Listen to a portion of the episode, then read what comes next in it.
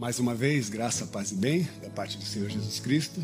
Agora com você que está em casa, nos acompanhando. Seja muito bem-vindo nesse tempo que você possa também aí em casa, ou seja, onde você for ou que momento você estiver, que você possa compartilhar essa mensagem, tanto nas plataformas de vídeo como no Spotify. Essa é uma forma de nós nos conectarmos e também fazer com que essa mensagem chegue para mais pessoas. Por isso, faça parte, contribua compartilhando, curtindo e se inscrevendo no canal.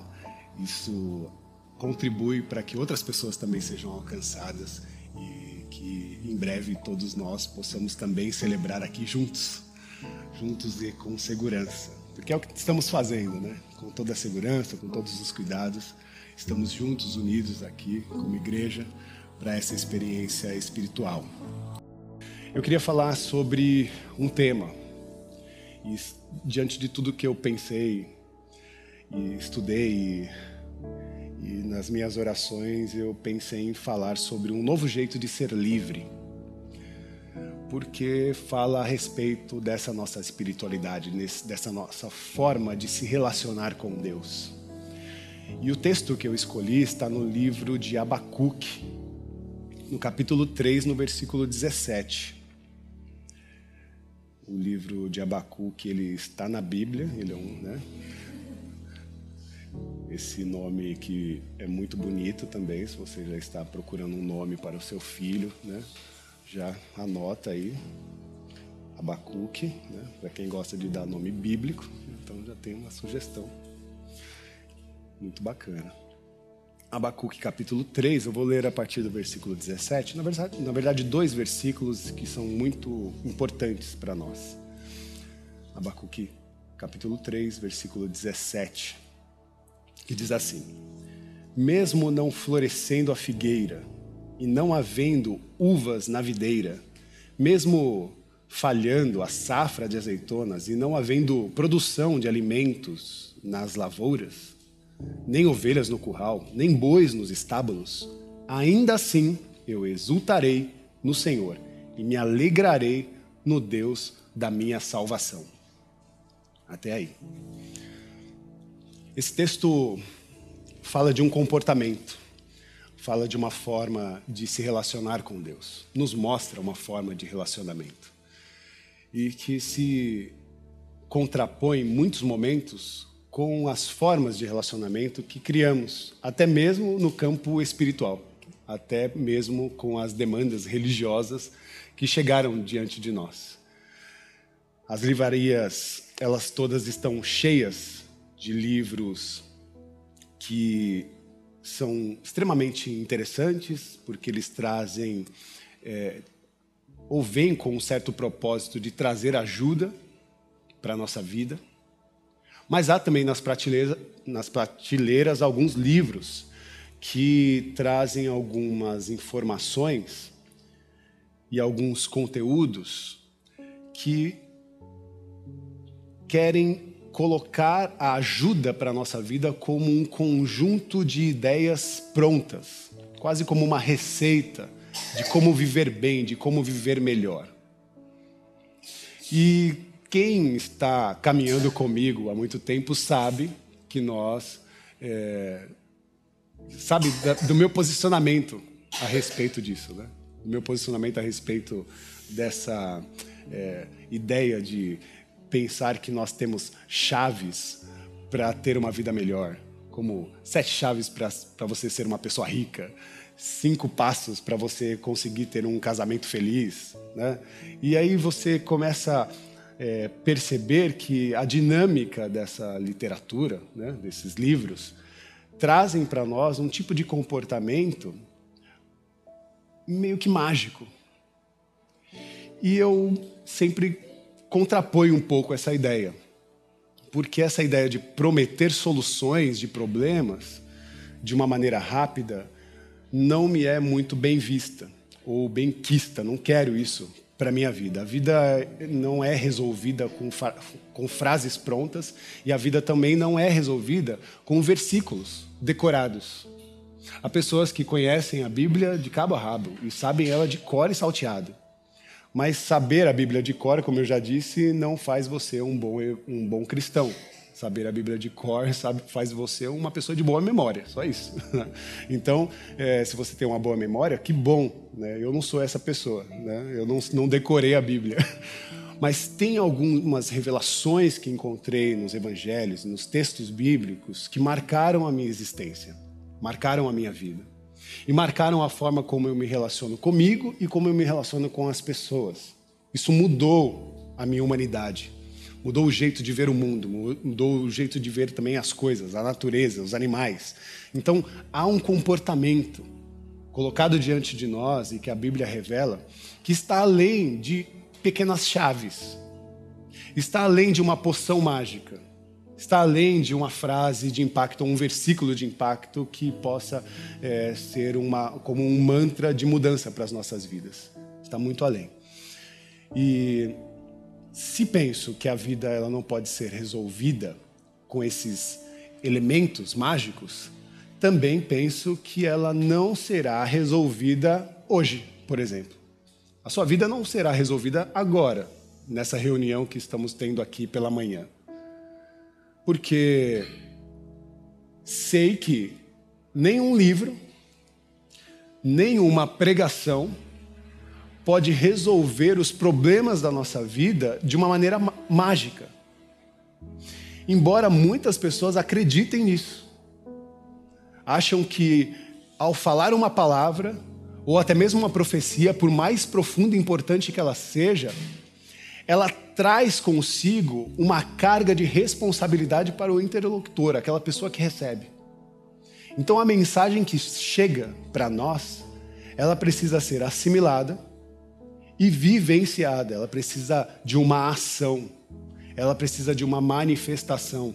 Provoca em nós mudanças, transformações. Isso não acontece de uma hora para assim, de uma forma rápida, de uma hora para outra, mas acontece numa caminhada, num, num, numa tomada de decisão. E é nessa tomada de decisão que encontramos um caminho, e é nesse caminho que vamos né, atingindo esse lugar de transformação, de mudança, é no nosso cotidiano. É, o que pode acontecer conosco é, de fato, você sair daqui com uma nova postura. O que pode acontecer comigo e com você é sair daqui com uma nova percepção da vida, uma nova percepção do Evangelho e até mesmo com uma força, né? Para você é, sair daqui com o desejo de mudar, com o desejo de sair das situações difíceis, de tomar uma decisão que já deveria ser ter sido tomada e que não foi né, tomada. Então, é, sair daqui encorajado, talvez isso sim possa é, ser proporcionado para nós. Né?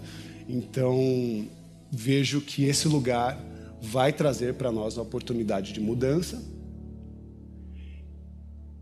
vai nos trazer a coragem para a mudança e se a gente não conseguir mudar o cenário, que ainda nos dê a coragem de enfrentar o cenário. No sábado passado, nós nos reuníamos aqui para a celebração e um encontro, um sarau, que fazíamos com um tema, que era a consciência negra. E um tema que é muito caro para mim e para muitos dos meus irmãos, porque sabemos das dores, dos sofrimentos, que temos no nosso cotidiano por conta do preconceito, do racismo. Essa dinâmica e tudo que nós conversamos e debatemos aqui juntos nos fez chorar, nos fez nos alegrar também, nos deu mais esperança para a caminhada, nos sentimos acolhidos pelo próprio Deus nas nossas histórias. Mas nós sabemos que no dia seguinte existe novamente os enfrentamentos que uma sociedade composta e estruturada pelo racismo vai trazer para nós. Então há desafios. Então, há momentos que eu saio lutando para a mudança de uma situação. Mas há momentos que eu sei que a situação ela não vai mudar assim tão rápido. Mas eu vou continuar de pé, encorajado contrapondo todo tipo de maldade, todo tipo de, de posicionamento hostil, para que nós de fato sejamos esse, esse, esse corpo rígido, né? contrapondo toda a maldade. Por isso, é, ficar firme é também a parte do nosso desafio. Estar forte, ter força para segurar a, a onda difícil e conseguir transpassar né, a dificuldade. Uma forma e um desejo também de fugir de tudo aquilo que quer nos fazer viver uma vida mágica e tentar resolver a vida de uma forma simples. Né? As pessoas acham que é só ouvir uma sugestão, um tema, uma fala, uma frase, nós vamos mudar. E não é assim. E se fosse assim, nós já estaríamos muito diferente do que estamos. Porque há muitos sábios, há muita sabedoria no mundo. A filosofia, a teologia trazem para nós referenciais de vida, de comportamento que seriam extremamente necessários para a nossa humanidade se nós assimilássemos, mas não é assim. A gente pode até ter essa frase decorada, mas a gente não consegue. E o reino de Deus, proposto por Jesus Cristo, é uma forma de desilusão. Como assim, Rafa? É porque o reino de Deus nos, nos leva para um lugar de desilusão. Para que nós deixemos de ser pessoas iludidas é melhor ser um desiludido do que ser uma pessoa iludida. Iludida com as mentiras, com as falsas promessas, iludidas com as informações né, dos livros de autoajuda que trazem para nós como uma ferramenta mágica, iludida. Iludida com o mundo, com essa ideia de carreira, de sucesso profissional, tão difundido em todos os lugares, nas redes sociais, essa demanda pesada que exige de nós um comportamento, uma postura, uma fala, um jeito, uma estratégia, e a gente vive tão angustiado e não consegue colocar isso na prática. Isso nos cansa, nos machuca, nos fere. E nessa busca por uma solução de uma vida melhor, nós nos perdemos. E o Evangelho quer nos livrar dessa composição iludida da vida e nos colocar na experiência é, de uma resposta mais palpável. Viver uma, uma espiritualidade com o pé no chão, compreendendo a realidade e entendendo que é, nós não somos seres espirituais nessa dinâmica de que tudo aqui vai acontecer de uma forma né, é, extraordinária, mágica, em que as profecias vão sair quase como um Hadouken, né? como a gente vê aí. Aquelas manifestações tão é, grandiosas, mas são frutos de movimentos corpóreos, de barulhos, de gritos, de música. Tudo isso são rituais que, que têm o seu valor, que tem de mim o seu respeito, mas que não pode ser maior do que aquilo que o Senhor nos propõe para uma espiritualidade muito mais é, comprometida com a realidade. Porque se você se tornar um homem, uma mulher espiritual, mas for uma pessoa bruta com a sua esposa, um ignorante com seus filhos, um irresponsável com a vida alheia, com as pessoas que estão à sua volta, indigno, com a responsabilidade até com as coisas mais simples do seu cotidiano, que é, às vezes, tirar o lixo reciclado, sabe? Separar o lixo da sua casa. Isso é uma forma de perder a nossa humanidade. E Deus quer resgatar a nossa humanidade. Fazer com que nós deixemos de ser seres bestiais e sejamos todos seres humanos, como Ele criou, a sua imagem e semelhança. Ser gente como Deus como Deus sonhou, como Deus projetou em cada um de nós. E ao longo da história, da Escritura, dos profetas, Jesus vem chamando cada um de nós para essa caminhada, para essa espiritualidade com os pés firmes no chão, tirando todas as escamas dos nossos olhos, para que de fato nós possamos enxergar a realidade da vida como ela é. Não de uma forma fantasiosa, mas entender de forma madura porque não, não queremos mais uma religiosidade infantilizada. Não queremos mais uma experiência com Deus infantil, mas queremos transcender subir um outro degrau e conseguir encontrar um Deus ou uma relação com Deus madura. É claro que você pode dizer que a religião ela é uma fabricante também de ilusões. E eu concordo. Fico triste por isso. Porque vejo com os meus contemporâneos, os meus pares, que muitos ainda continuam vendendo é, uma ilusão ou uma espiritualidade infantilizada, em que, ah, Senhor, me ajuda, ah, Senhor, me salva, ah, Senhor, me resgata. O Senhor é meu o pastor e nada me faltará, então me sustenta, Senhor, cumpra com as suas obrigações. Não entendendo que a profundidade do Salmo 23 que lemos no início dessa reunião, ela está além dessa frase. O Senhor é meu pastor e nada me faltará. Mas no pé da palavra, na transliteração né, do, do grego para o nosso português, a, tradução mais clara é: O Senhor é meu pastor e de nada terei falta. O Senhor é meu pastor e eu não preciso de nada. Nele eu sou todo suficiente. Entende? O lugar de saciedade, de suficiência da nossa humanidade está em Deus. E se estamos em Deus, todas as coisas são pequenas, menores.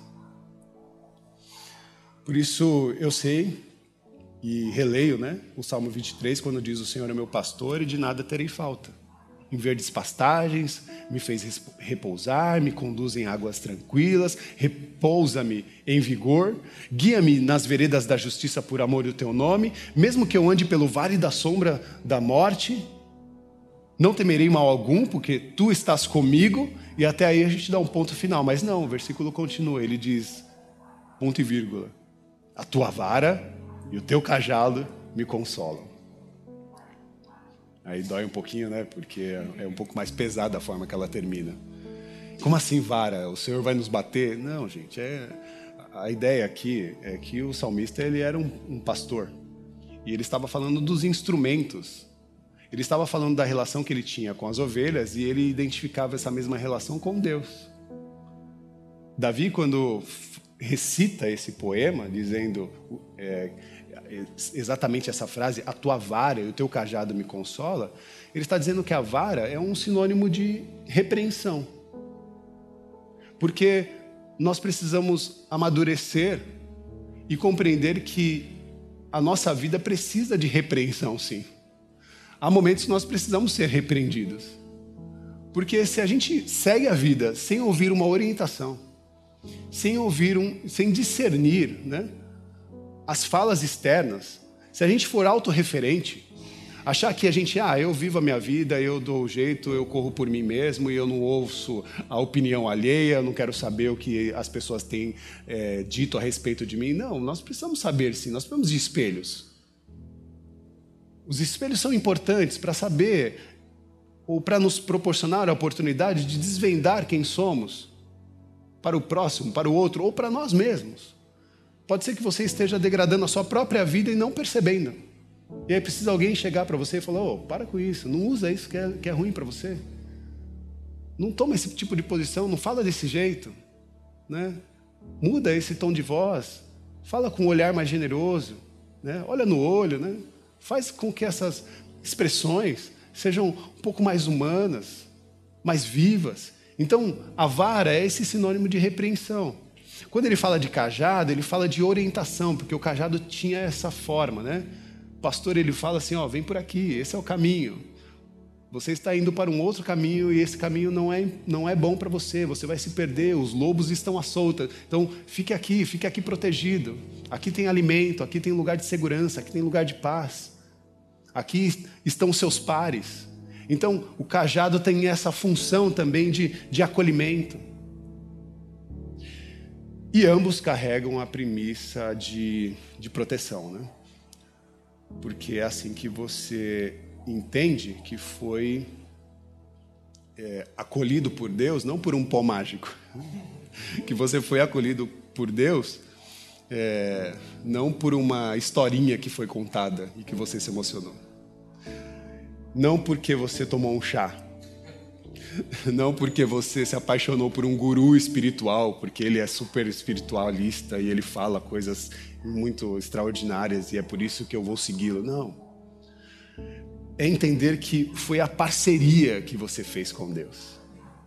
A parceria, o pacto de vida com Deus, isso, de certa forma, altera a maneira como nós enxergamos a, a vida enxergamos a nossa vida e a, aqueles que estão à nossa volta. Então, que tipo de caminho espiritual que nós queremos? Falo tudo isso para tentar responder essa pergunta. Que tipo de caminho espiritual de fato nós queremos traçar para o nosso cotidiano, para o nosso futuro? Porque o caminho espiritual que nós pretendemos, enquanto comunidade, é nessa relação de, de pacto, de, é, de parceria com Deus. Porque sabemos que é isso que vai determinar até mesmo a maneira como lemos a Bíblia. Em Filipenses 4,13 diz: Tudo posso naquele que me fortalece. Quando você vê essa frase, você acha que essa frase ela é um grito de guerra ou essa frase é a maneira como o nosso, como o nosso coração se comporta diante da força que Deus dá para cada um de nós frente às intempéries, né, às dificuldades da vida. O Senhor é meu pastor e nada me faltará. Vira um grito de guerra, uma frase de impacto ou essa frase ela é muito mais profunda, é, é uma leitura no sentido de dizer que posso fazer qualquer coisa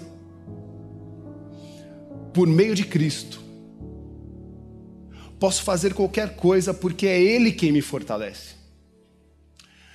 Eu posso compreender que sou suficiente, porque a suficiência que tenho em vida parte da suficiência de Deus, que me compõe, que me sustenta, que organiza minhas ideias.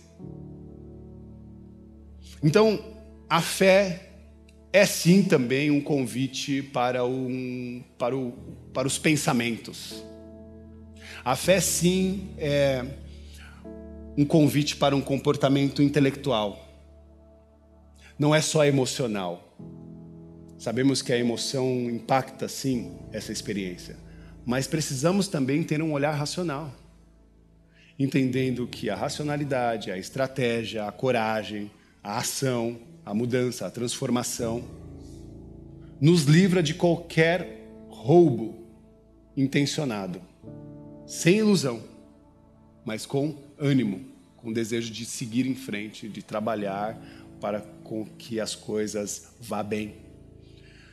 E ânimo é isso, é para os dias difíceis.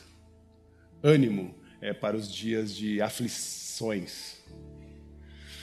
No mundo tereis aflições, mas tende bom ânimo. Né? Tende bom ânimo, porque essa fala é a fala de Jesus, dizendo que ele venceu o mundo, ele venceu a dificuldade, ele venceu as intempéries, ele venceu a morte. E ele promete isso diante de nós. Nós temos um Deus que venceu a morte e que venceu todos os discursos de morte. Com quem agora nós temos um referencial e queremos nos identificar com ele. Por isso, viva uma vida de luta, mas lute para que as coisas deem certo. E e preste atenção nessa frase: lute para que as coisas deem certo, sabendo que elas podem dar errado. Marcou? Eu sei que é a frase de impacto e eu acabei de denunciar que a frase de impacto ela não, não, não tem muita. Mas essa frase ela precisa fazer parte do nosso engajamento em vida. Lute, Lute para as coisas darem certo, sabendo que elas podem dar errado. Porque isso te coloca dentro de uma dimensão madura diante da vida. E faz com que as frustrações não te abatam. Porque há muitas há muitos momentos que eu sei, eu passei, você já passou, que não deram certo. E muitas pessoas se perderam no lugar da frustração. Mas nós precisamos entender que faz parte da vida erros e acertos. Faz parte da vida avançar e há momentos que a gente vai ficar no, no mesmo lugar. Há tempo para todas as coisas. Então, como será o dia quando a dor, o sofrimento bater a nossa porta? O que você vai dizer diante de Deus? Eu proponho Abacuque, capítulo 3, versículo 17. Mesmo não florescendo a figueira, e não havendo uvas nas videiras, mesmo falhando a safra de azeitonas e não havendo produção de alimento nas lavouras, nem ovelhas no curral, nem bois nos estábulos, nada. Ainda assim, exultarei no Senhor e me, alegra, me alegrarei no Deus da minha salvação. Então, se houver um dia mal, ou se você está passando por esse dia mal, se você está nesse tempo de nuvens carregadas. Se as dificuldades nos abateram, e elas são muitas, não se sinta sozinho, estamos num tempo de crise, de dificuldades, mas saiba que há uma oração a se fazer, que parte do relacionamento que estamos construindo com Deus. Ainda assim exultarei, exultarei no Senhor e me alegrarei no Deus da minha salvação. Porque no tempo da dificuldade, das dores e do lamento, nós temos um redentor, nós temos alguém que nos traz a promessa de salvação. Que os dias de luta venham para trazer amadurecimento, força, que não nos abatam, mas que nos levante para uma nova oportunidade, para um novo dia. Um novo dia começa hoje. Né? E talvez o maior milagre que possa acontecer nas nossas vidas no dia de hoje é você se levantar e dizer: Eis-me aqui, Senhor. Usa a mim. Eis aqui, eis-me aqui, Senhor. Eu estou pronto. Fortalece meu coração. Me, me dá esse senso estratégico, me dá amadurecimento. Me lança para a vida e me dá a oportunidade de colher bons frutos nela. Em nome de Jesus. Que Deus nos abençoe, meus irmãos. Que você tenha uma semana nova, uma semana em que o seu coração, o seu emocional, esteja equilibrado nesse lugar de relacionamento com Deus. Porque a partir dessa relação que vamos construir no dia a dia, numa leitura, num devocional, numa oração, no busão, no trânsito, né? Às vezes no escritório, às vezes longe do barulho. Tem hora que a gente tem que ir para o banheiro, fechar a porta, né? E ficar só naquele silêncio, naquele eco do banheiro. Porque é o lugar que a gente ora. E eu confesso para vocês aqui, para vocês e para aqueles que estão nos ouvindo. não, é, não é muito íntimo, né, a minha confissão, mas eu já chorei muito no chuveiro. já chorei muito. E o chuveiro já ouviu muito as minhas orações. Porque é o lugar da, da solitude, é o lugar dos encontros que promovo com Deus.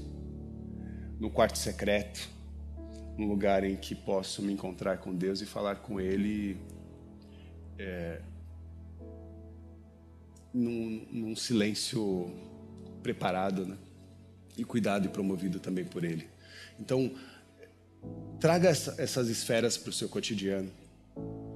Faça os seus devocionais. Não deixe de praticar ou de ter uma vida de oração. E orar não é ficar, Pai Nosso que estás no céu, Pai Nosso que está. Não é isso, não. É entender que o Pai Nosso tem uma dimensão. Cada frase tem um comportamento, uma fala, uma relação. Isso te tira da repetição do mantra, né, do, do mantra e te coloca num lugar de, de conversa com o Eterno. Onde você, quando cuida das plantas, está se relacionando com Deus. Quando você organiza a sua vida e com, a, é, com a natureza, com os animais, com as pessoas que estão à sua volta, e as responsabilidades que implicam também no cuidado da sua vida, do seu emocional, do seu coração. Isso é uma forma de desconectar, de estar com Deus, de ver a Deus. Então, se permita isso. Que Deus nos abençoe. Amém? É, vamos para um tempo de oração. Antes de encerrar, eu quero dizer que nós estamos com a nossa rede solidária aberta. Quero que você que está em casa vai ter na tela o QR Code, onde você pode fazer as contribuições financeiras ou em depósito, ou você também pode fazer as doações de cesta básica ou de alimentos, porque nós estamos acolhendo algumas famílias que estão em estado de vulnerabilidade e tem sido muito importante e bonito esse trabalho. Então, se você faz parte ou quer fazer parte desse movimento, não deixe de fazer a sua contribuição. Saiba que nós fazemos isso com grande responsabilidade. Parte desse recurso também é para custear todas as demandas da nossa casa e a importância disso é, ela é necessária, né, para que nós continuemos com as portas abertas e com os corações abertos para ajudar todos e todas. É, aqui você também pode contribuir com, com um envelope no final da nossa reunião e que Deus abençoe a generosidade de todos vocês. Eu queria fazer um tempo agora de oração antes de encerrar. Feche os seus olhos. Senhor meu Deus, nós te louvamos e agradecemos porque esse encontro renova os nossos corações e abre também o nosso olhar. Nos dá a sensibilidade de compreender que a nossa caminhada não é solitária, não estamos sozinhos, mas sim temos a oportunidade de nos conectar com outras pessoas. E nessas relações, ver a Ti, face a face, no olhar de cada irmão ou irmã que aparece diante de nós. Em cada cumprimento, em cada abraço, em cada fala, em cada oração, vemos a Sua face. Mergulhamos nessa esfera e queremos transcender, fazer com que isso seja o ambiente da nossa vida. Não mais por um comportamento religioso, em querer decorar uma situação, decorar textos, mas queremos fazer com que a revelação do Evangelho seja encarnada em nós e que nos transforme e nos dê vida, nos dê o impacto da Sua vida em nós, a vida abundante, a vida eterna, a vida que não acaba, a vida que transborda, a vida que dá sabor. Nos dá, Senhor, nos lança para esse lugar. Se alguém chegou aqui com o coração ferido, machucado, se alguém que nos ouve está angustiado, que eles sejam retirados desse lugar de angústia e abraçados pelo teu afeto, pelo teu amor, pelo teu cuidado, como um Senhor, pastor, que cuida de nós, que nos orienta, que nos dá caminhos. Obrigado, Jesus, por esse dia. Obrigado, Senhor, por cada um que nos ouve. Obrigado, Senhor, por chegar em tantos lugares, por abençoar tantas vidas. Nós agradecemos a Ti. Levante suas mãos aos céus, se possível, que o amor de Deus, que a graça do Senhor Jesus Cristo e que a manifestação do Consolador, o Espírito Santo, esteja sobre a vida de cada um de nós. Sejam abençoados, em nome do Pai, do Filho e do Espírito Santo, com todas as sortes de bênçãos espirituais. Que vocês saiam daqui vivificados, com paz, alegria, refrigério, para uma vida nova, para um caminho novo, ressignificado a uma experiência de relação profunda com o nosso Criador. Amor, paz, fé, coragem são as palavras que sairão marcadas em nossos corações nesse dia. Tenha uma semana maravilhosa e que Deus nos abençoe. Amém. Amém.